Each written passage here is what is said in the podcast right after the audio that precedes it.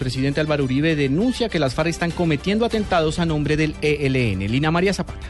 Juan Camilo, según lo denunció el senador Uribe Vélez en Arauca y Cauca, han sido las FARC las responsables de los últimos ataques que el gobierno le ha atribuido al ELN.